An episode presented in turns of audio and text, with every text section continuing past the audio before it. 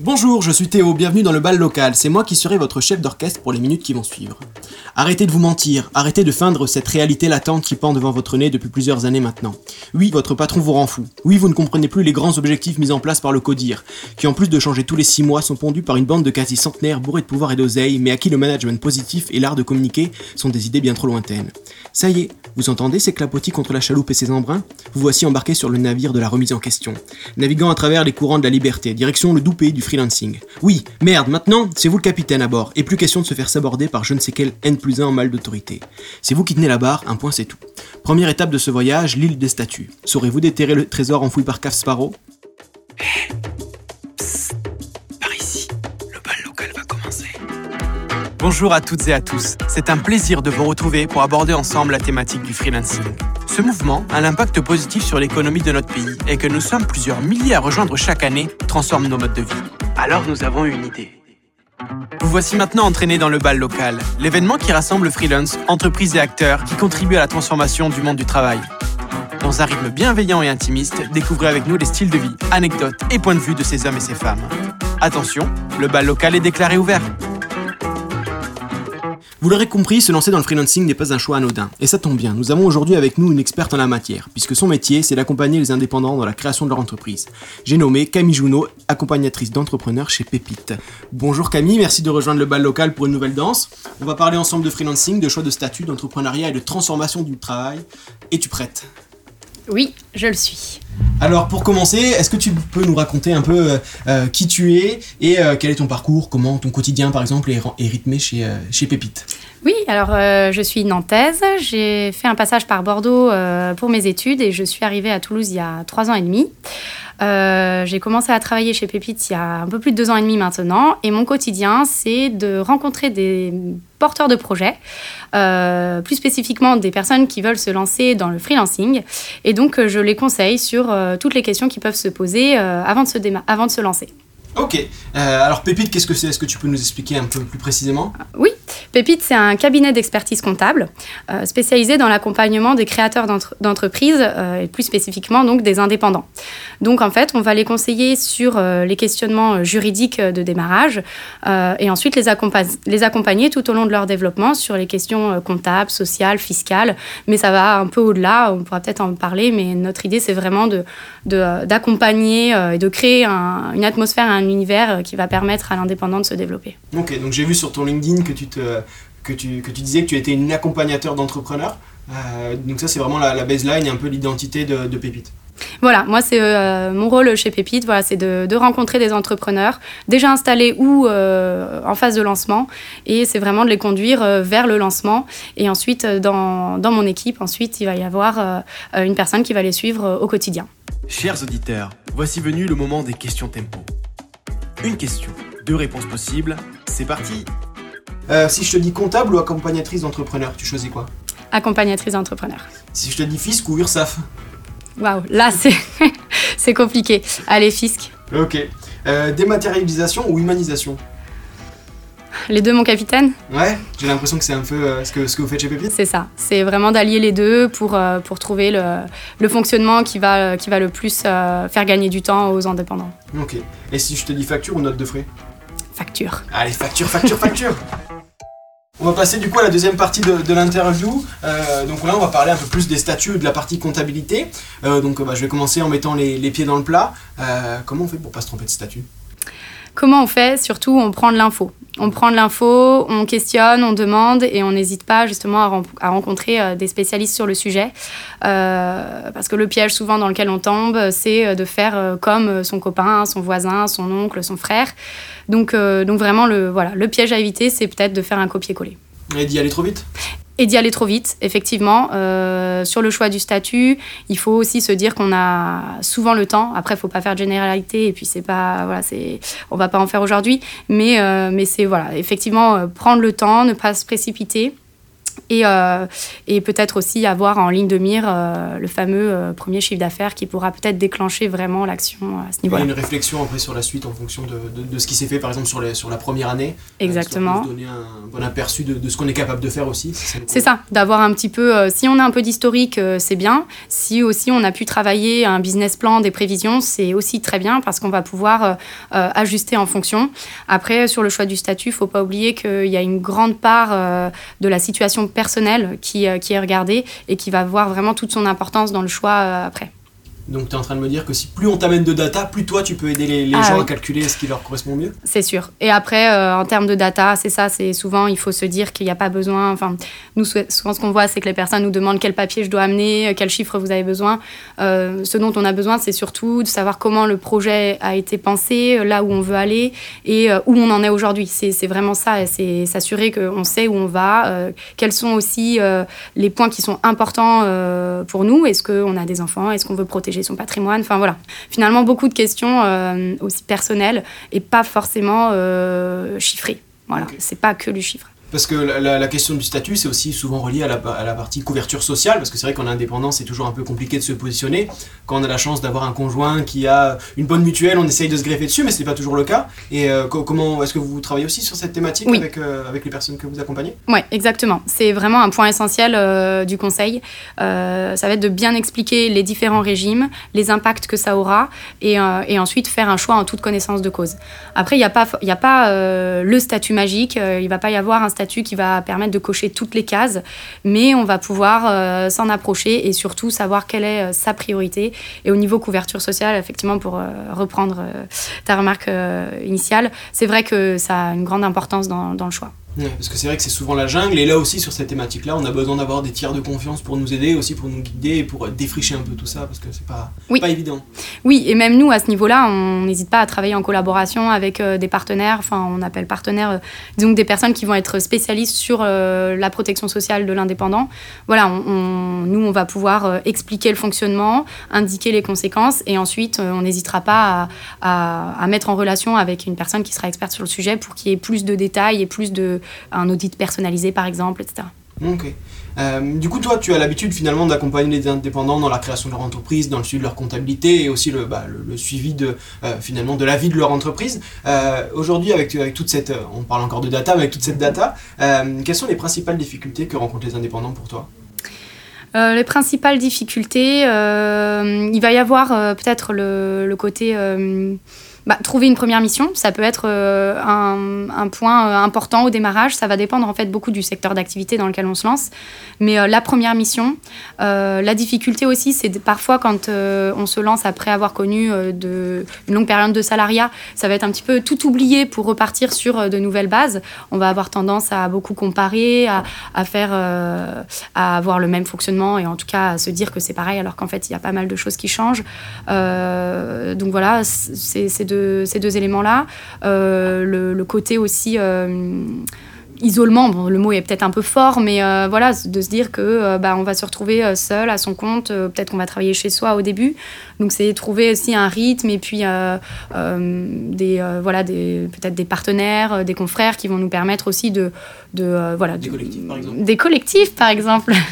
Voilà c'est sûr de pouvoir partager des, euh, des, embûches euh, pouvoir partager mais pas que les points compliqués mais aussi les, les bonnes astuces. C'est quelque chose je pense quand on se lance en indépendant qui est très important parce que voilà enfin souvent moi je le remarque travailler de chez soi au début c'est bien mais au bout de six mois on en revient parce que je pense que rares sont les personnes qui s'appelaient toute une vie quoi. Ouais. Ok. Et si tu devais donner trois conseils à une personne qui veut monter sa boîte? Conseils primordiaux pour bien commencer euh, en toute sérénité. Tu, tu, euh, Qu'est-ce que tu qu'est-ce que tu conseillerais? Euh, Je dirais de, de, dans un premier temps, vraiment de, de faire le point sur là où on en est. Voilà. Peut-être un peu de, de, timer, de dire bah, dans trois mois, dans six mois, dans neuf mois. Et surtout prendre de l'info. Prendre de l'info des sources différentes. Voilà, ne surtout pas. Enfin, je pense qu'aujourd'hui c'est moins le cas peut-être qu'avant. Euh, avant, peut-être qu'on faisait confiance à une personne parce qu'on savait que c'était la spécialiste. Aujourd'hui, avec euh, Internet et puis tous les médias, on a, on a quand même plus ce réflexe de, de on va dire, de croiser les, les infos. Et ça, je pense que c'est un, un, élément important et une astuce, et en tout cas un conseil qu'on pourrait donner, c'est surtout ne pas hésiter à, à, croiser les infos et puis à, à échanger et à bien comprendre. Ok.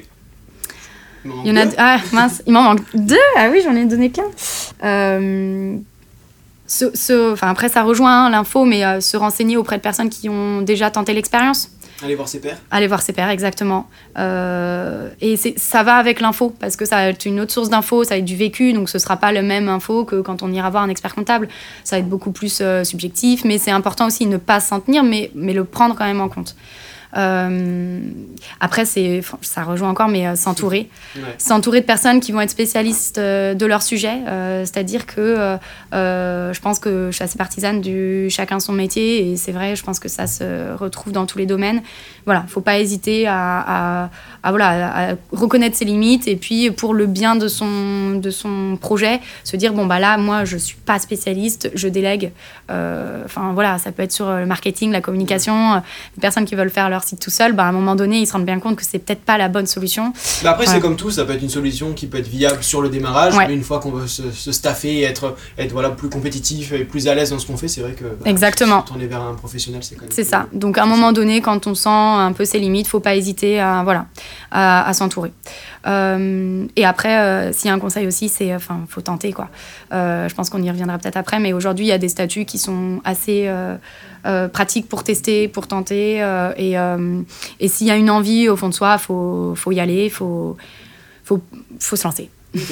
Parce qu'après, on va, on va pas se le cacher, dans le monde de l'entrepreneuriat, on voit quand même beaucoup de personnes qui commencent par un statut d'auto-entreprise. Oui. c'est vraiment le, ben, le, le, démarrage pour pouvoir se tester, comme tu le disais. toi, qu'est-ce que tu observes C'est que les gens qui commencent en auto-entreprise ont, ont, tendance à changer de statut au bout de combien de temps? Comment, comment ça se passe un peu par rapport à, c'est compliqué de faire une généralité, ça va vraiment dépendre du secteur d'activité, euh, euh, parce qu'en fait, euh, l'auto-entreprise ou la micro-entreprise a, une particularité bien à elle, qui fait qu'on ne peut pas déduire les charges liées à l'activité. Donc forcément, d'une activité à l'autre, il y a plus ou moins de charges, ça va pas être le même timing, ça va pas être les mêmes éléments qui vont faire pencher. Est-ce que tu penses que le statut d'auto-entrepreneur est viable sur le long terme? Il peut. Après, euh, je pense que moi, avec euh, le recul que j'ai, c'est rare que ce soit vraiment le statut qui dure toute la vie. Mais ça peut. Encore une fois, il va y avoir, il va y avoir des, situations dans lesquelles ça va être le statut idéal pendant toute son activité. Donc, pourquoi pas? C'est sur les statuts, euh, du coup, l'introduction, ça a permis de bien voir qu'un euh, choix de statut se fait en fonction d'éléments qui sont assez personnels. Donc, encore une fois, voilà, ça, va, ça, ça peut. Euh, on va dire qu'en généralité, c'est quand même plutôt un statut transitoire. Ok. Est-ce que, d'après toi, un freelance ou un indépendant a-t-il nécessairement besoin d'un expert comptable pour l'accompagner? Bah, c'est très lié au statut, parce que forcément, euh, sur la micro-entreprise, euh, on ne va pas avoir besoin d'un expert comptable. Hein, euh, les, obligations comptables sont assez légères, donc on peut s'en sortir seul sans problème.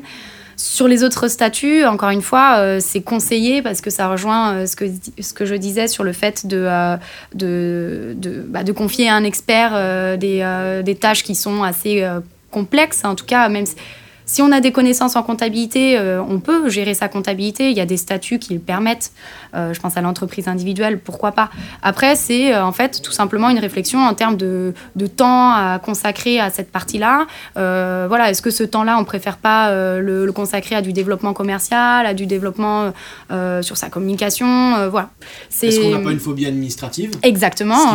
oui, oui. Après, honnêtement, c'est aujourd'hui par rapport au coût que ça peut coûter euh, euh, voilà, au coût que ça peut représenter un expert comptable, euh, honnêtement, c'est quand même souvent bienvenu. Ça permet de décharger tout ce stress qu'il peut y avoir quand on reçoit un courrier de l'URSSAF ou des impôts et que ben, même si on le laisse sur le bureau, on se dit on s'en chargera après. même si on va s'en charger, psychologiquement, il est là, on s'en est pas encore occupé. de temps et de stress.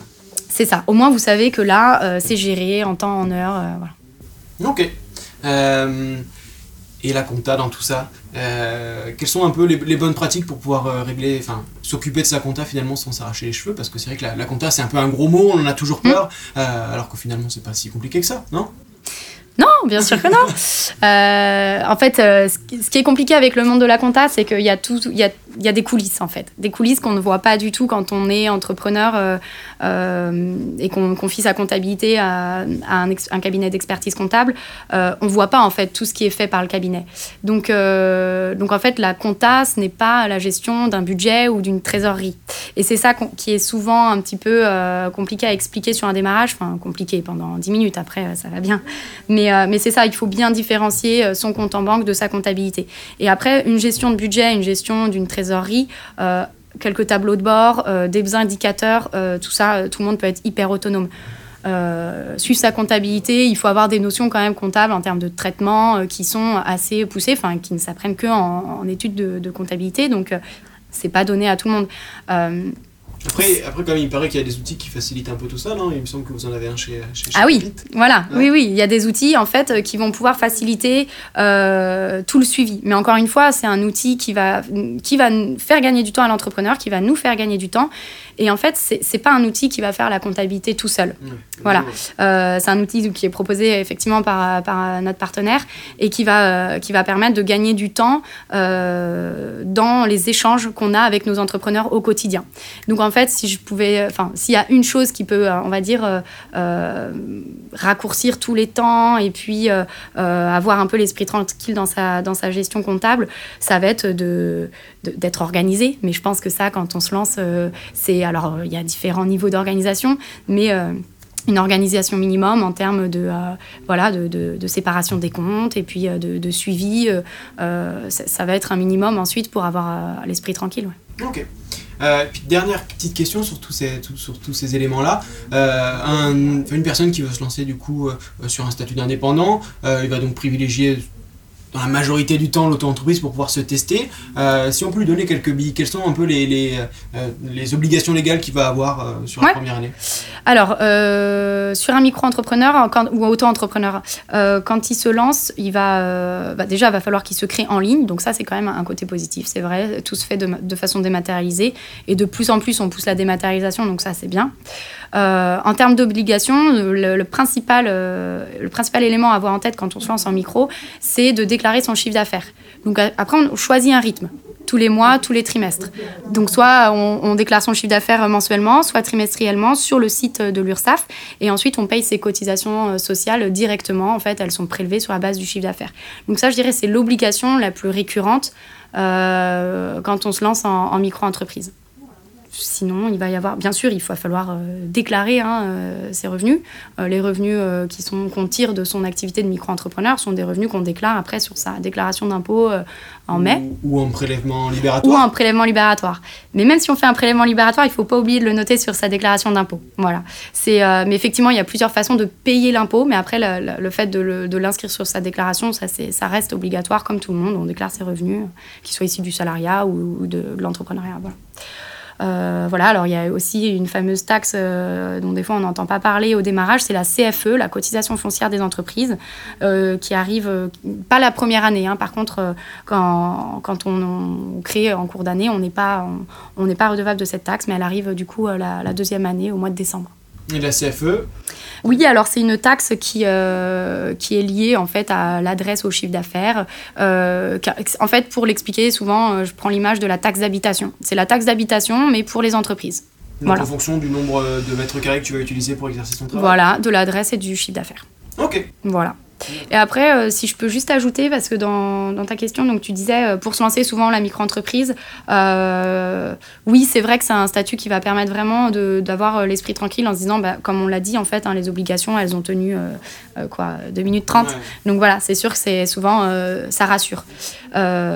Mais ça vaut le coup quand même de se renseigner parce que des fois, en fait, on on se rend compte qu'il y avait peut-être un autre statut euh, qui pouvait faire l'affaire. Comme tu, comme tu le disais, ça dépend vraiment du projet. C'est une question de projet, de, ce qu'on veut faire. De projet et aussi un élément euh, que, sur lequel quelques-uns vont pouvoir se reconnaître, c'est euh, est-ce qu'on a du pôle emploi ou pas? Parce qu'en fait, il va y avoir des statuts, notamment les statuts de société, qui vont permettre de, de, conserver son pôle emploi tous les mois en déclarant ne pas recevoir de revenus de la part de sa propre société.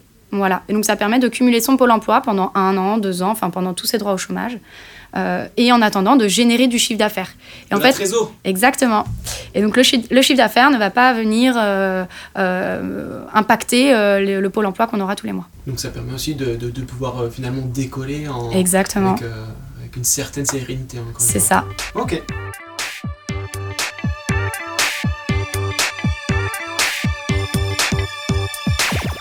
Euh, alors maintenant, euh, pour faire un peu l'entracte finalement dans cette interview, je vais te demander euh, est-ce que tu as dans, ton répertoire une musique qui représente le freelancing, le monde de l'entrepreneuriat, tout ça que tu voudrais partager avec nous?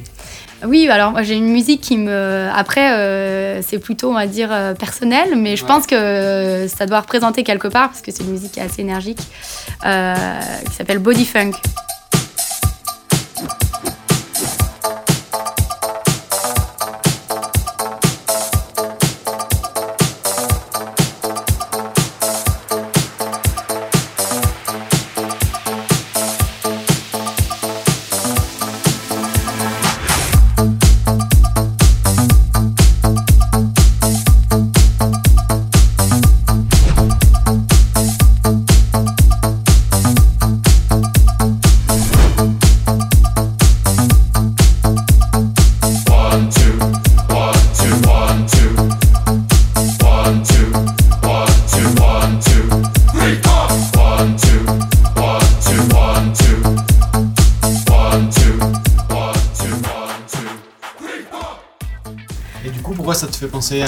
Pourquoi? Parce qu'il y a un côté, euh, enfin c'est assez répétitif cette musique et euh, il y a un côté entraînant, motivant, un peu, presque un peu militaire euh, dans la répétition et je trouve que ça, ça représente pas, bien un petit peu l'organisation, les journées un peu timées et puis, et puis aussi le fait de se lancer, l'énergie que ça génère. voilà. Ok. Mais toi, du coup, à force d'être euh, entouré finalement d'entrepreneurs, des fois, est-ce que tu n'as pas tendance à te poser des petites questions? Parce qu'il me semble que, que toi, tu, tu es salarié Oui, c'est ça, exactement. Euh, aujourd'hui, franchement, je. Non, je me pose pas de questions, parce que, tout simplement parce que euh, ce que je fais avec Pépite, j'adore. c'est des... Je vous confirme, vous n'avez que l'audio, mais ça se voit. non, vraiment, c'est un quotidien qui qui est toujours, euh, toujours changeant. Enfin, voilà, même si on a les mêmes, euh, on va dire, euh, les, mêmes bases de la journée, mais on va rencontrer toujours des projets différents, des personnes différentes. Et, je pense que c'est ce qui motive les gens. Enfin, en tout cas, moi, c'est ce qui me motive. Voilà, c'est ça, c'est riche les journées. On fait des choses qu'on n'avait même pas prévues le matin. Finalement, on se retrouve à les faire l'après-midi. Enfin, c'est voilà, très dynamique. Et, et, et, pour tout ça, non, pour l'instant, moi, je suis très bien. 100% salarié. Ouais. Ou en tout cas salarié chez Pépite. Comment tu vois l'évolution du monde du freelancing d'ici les 5 prochaines années? Euh, Notamment, tu vois, au niveau des statuts, est-ce qu'on va, plus, est qu'on va vers plus de simplicité ou au contraire? Hmm. Euh, l'évolution, euh, en fait, on remarque que tous les ans, il y a un petit peu des, euh, mises à jour. Le, statut de la micro-entreprise fait souvent les frais de mise à jour régulière. après, sur les statuts de société, on remarque quand même une stabilité depuis quelques années, donc je ne pense pas qu'il va y avoir trop de, changements. mais, oui, s'il y a un statut qui va être modifié, en tout cas euh, sur certains éléments, hein, ça va être la micro-entreprise, parce que de toute façon, voilà, on l'a vu, en hein, 2019, ça a changé. Euh, le statut n'a plus rien à voir avec celui qui a été lancé au démarrage. Donc, euh, il y a déjà des annonces pour, pour l'année prochaine. Donc, oui, forcément, il faudra se tenir à la page. ensuite, les évolutions du freelancing, moi, je pense simplement, ça va être une croissance. Une croissance de, de ce choix-là dans, les, dans, les, dans les choix de carrière. Donc, ça va être de plus en plus de monde euh, freelance. Euh, et, voilà, je pense que ça va être l'essentiel l'évolution. Mais du coup, est-ce que tu penses que les pouvoirs publics ont bien saisi, tu vois, cette, cette importance du changement, enfin de la transformation du monde du travail, qu'on va aussi réussir à avoir des, euh, bah, des avancées sociales? Là, on l'a vu dernièrement, le, congé mat qui a été, qui a été augmenté mm. pour les indépendants. Est-ce qu'il va y avoir aussi la, la, question du chômage pour les indépendants? Comment ça va se passer? Est-ce que toi, tu as finalement des, des, petites news dans les, dans les coulisses ou, Oui, alors ce qu'il y a depuis, depuis très peu de temps, là, c'est le fait de pouvoir bénéficier du du, chômage pour une démission, après une démission. Donc il y a des, il y a des euh, comment dire, des, des, des, cases à cocher. Enfin, il y a des, euh, je perds mes mots, mais euh, voilà, c'est pas donné à tout le monde. voilà, c'est ça. il faut avoir minimum 5 ans d'ancienneté dans la boîte qu'on quitte pour pouvoir avoir le chômage après une démission, sous condition également de monter un projet d'entrepreneuriat. Il faut que le projet passe devant une commission. Enfin voilà, c'est pas non plus en claquant dans, les doigts, mais mais on sent que je parlais du, du, chômage pour les indépendants. Ah, de fait fait de cotiser au chômage en tant qu'indépendant. alors, c'est, à mon avis, enfin, ouais, je peux donner mon avis. peut-être que ça arrivera. Aujourd'hui, en fait, le, principal frein, c'est que c'est un chantier qui est monstre. Mmh. Parce que, parce que ça paraît compliqué de dire je crée une boîte, je cotise au chômage, je ferme ma boîte et j'ai mon chômage enfin, vu qu'on est seul maître à bord, en fait, ça veut dire qu'on va être le seul aussi un petit peu à, choisir ça et à se octroyer le droit. Donc finalement, ce sera forcément soumis à condition. Le seul problème, et je pense que, enfin, je leur laisse, hein, euh, c'est les problèmes du gouvernement, ça va être de trouver quelles sont les conditions, comment, et forcément, ça, ça implique le fait de bien comprendre euh, le statut de l'indépendant euh, la vie d'un indépendant, ses priorités, euh, enfin, les difficultés qu'il rencontre au quotidien. Et je pense qu'aujourd'hui, on est plutôt dans cette phase de, euh, de, compréhension de ce que c'est que le statut d'indépendant.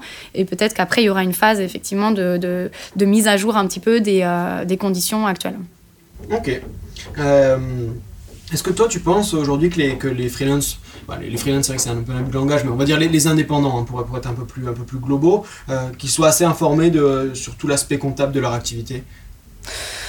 Euh... Ou c'est quelque chose qui reste encore un peu sombre et sur lequel il faut, alors attention gros mot, mais évangéliser oui, alors, bah, oui, après, nous, c'est un peu notre point de vue. Euh, c'est vrai qu'on a mis pas mal de choses en place pour euh, justement aller euh, donner l'info sur le terrain. Donc, c'est sûr que l'information, aujourd'hui, elle est accessible sur Internet, voilà, en se renseignant auprès de personnes. mais des fois, bah, comme il y a des actualisations, c'est pas toujours à jour. Et puis, il y a la subjectivité qui fait que l'info, on n'a pas compris, mais entre ce qui est et ce qui a été compris, il y a, y, a, y a un gros gap. Donc, je pense que euh, c'est ce qu'il faut faire en tout cas. Il faut aller sur le terrain pour donner l'info. Euh, et c'est un petit peu euh, voilà le, but et ce qui devrait être l'émission de, des métiers, enfin des métiers de l'expert comptable aujourd'hui. Aujourd'hui, il faut il faut que ce soit quelqu'un qui se déplace, qui aille au contact et, pour donner l'info parce que si on veut que tout le monde soit bien informé, forcément, il faut pas attendre dans son bureau qu'on frappe à la porte. Ok quel serait pour toi le, meilleur conseil que tu pourrais donner à un freelance ou un futur freelance pour, euh, pouvoir être heureux dans son activité? C'est la question bisounours. euh, pour être heureux, il faut euh, peut-être euh, tous les matins choisir l'heure à laquelle on se réveille. Ouais. je pense que c'est important de, de se dire euh, voilà euh, de dire voilà le matin pas je me réveille parce que euh, il faut que je fasse ça enfin si il faut que je fasse ça et parce que j'aime ça donc je me réveille à cette heure-là. Il faut se mettre un peu de cadre finalement dans la liberté? Il faut se mettre du cadre mais aussi il faut enfin du cadre qu'on choisit quoi. Enfin c'est le propre de l'indépendant mais je pense que c'est tout ce qui est d'intéressant dans ce statut-là c'est de, de, se dire qu'on va faire les choses à notre façon et comme on les aime et voilà ça forcément le matin je pense qu'on se réveille en forme et heureux quoi. Dans les yeux? Par exemple. Écoute, euh, c'est parfait. Alors pour, finir un peu sur tout ça, euh, est-ce que tu as des références, des livres, des études que tu voudrais partager avec, euh, nos auditeurs? Une infographie, un article que tu as lu récemment, un article de ton blog, hein, par exemple, ça peut être le moment de promotion. euh, oui, alors, enfin, au niveau des articles, euh, bah, effectivement, euh, sur le, site de Pépite, on en écrit quelques-uns, alors par parcimonie, hein, parce que c'est quelque chose qu'on fait en plus, et du coup, ça permet de donner l'info en accès sur notre site internet les conseils, euh, alors si c'est un petit peu d'autopromo, j'en profite. Euh, on a créé un groupe Meetup qui s'appelle Entrepreneurs Toulousains. Et donc justement, ce groupe Meetup est voué à euh, transmettre de l'info pour les entrepreneurs. Donc il n'y a pas que de la compta, il n'y a pas que du juridique. Au contraire, ça balaye tous les domaines qui vont intéresser les entrepreneurs et qui vont être cruciaux quand on se lance. voilà. Et après, si en termes de de dernière lecture qui m'a très intéressée, c'est euh, L'obsession du service client. J'ai plus l'auteur. Euh, voilà, où ça explique un petit peu le, le, parcours euh, d'un entrepreneur. Alors là, c'est plutôt un modèle start-up qui a vraiment fait du service client son, son, son, expertise et qui explique à quel point il faut, il faut se soucier du client si. Ouais, exactement. Il faut, il faut internaliser, il faut euh, prendre en compte et, en faire presque l'élément principal de toutes, euh, de toutes les autres, euh, on va dire, de tous les autres pôles de l'entreprise. Il faut que tout gravite autour de ça parce qu'aujourd'hui, dans le service en tout cas, mais même dans la vente, il faut que, il faut que le, le client in fine soit content et puisse recommander. Et voilà. Donc c'est vraiment un, un, livre qui a, enfin, qui en tout cas, je trouve, reflète bien le monde de l'entrepreneuriat actuel où euh, il y a beaucoup de liens tout le temps. Il faut avoir cette communication et cette satisfaction permanente. Puis comme on est dans une société de service, forcément, il faut pouvoir se démarquer. Et le, service client et la qualité du service client, c'est un des points principaux. Ouais, je pense. Ok, chouette. et alors, pour le mot de la fin, on aimerait bien connaître ta citation, ta, ton mantra, une réplique, ta réplique de film préféré. Oula, je suis pas hyper cinéphile, donc euh, le film, je vais passer. Euh, citation.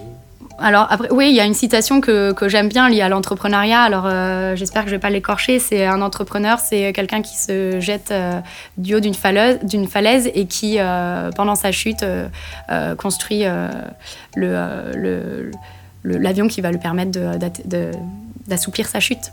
Ok, bah c'est drôle. Voilà, mais c'est pas du tout ça la citation, je l'ai complètement euh, transformée, mais l'idée est là. Quoi. Euh, eh ben, écoute, merci, euh, merci Camille d'avoir d'avoir participé à, à, ce petit podcast. Du coup, après, après, après le bal, comment on peut rester en contact avec toi? Alors, vous pouvez m'ajouter sur LinkedIn, Camille Junot, OT. Euh, ensuite, vous pouvez euh, prendre contact euh, avec le cabinet Pépite. voilà, on est, on est aussi très régulièrement sur les événements de l'écosystème toulousain. On en organise quelques-uns. Donc, donc voilà, après, LinkedIn reste, je pense, le meilleur moyen pour entrer en relation aujourd'hui. Donc n'hésitez pas. Ok, et eh bien, écoute, merci Camille d'avoir fait tomber le masque en acceptant de rejoindre le bal local. Et puis du coup, on se dit à très bientôt. Merci beaucoup pour l'invitation. Bonne journée. À très vite.